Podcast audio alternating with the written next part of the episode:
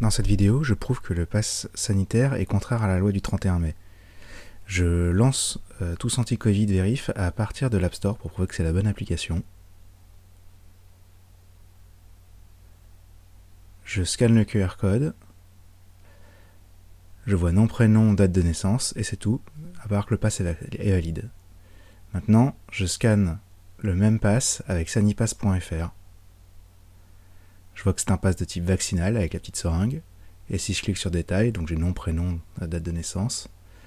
Mais au-delà de ça, je vois pays de vaccination, nombre de doses requises, nombre de doses reçues, date de vaccination, entité émettrice, fabricant du vaccin, produit vaccinal, agent prophylactique, maladie et identifiant unique. La présentation sur papier ou sous forme numérique des documents mentionnés au premier alinéa du présent B, c'est-à-dire le pass sanitaire, est réalisée sous une forme ne permettant pas aux personnes habilitées ou aux services autorisés à en assurer le contrôle de connaître la nature du document ni les données qu'il contient.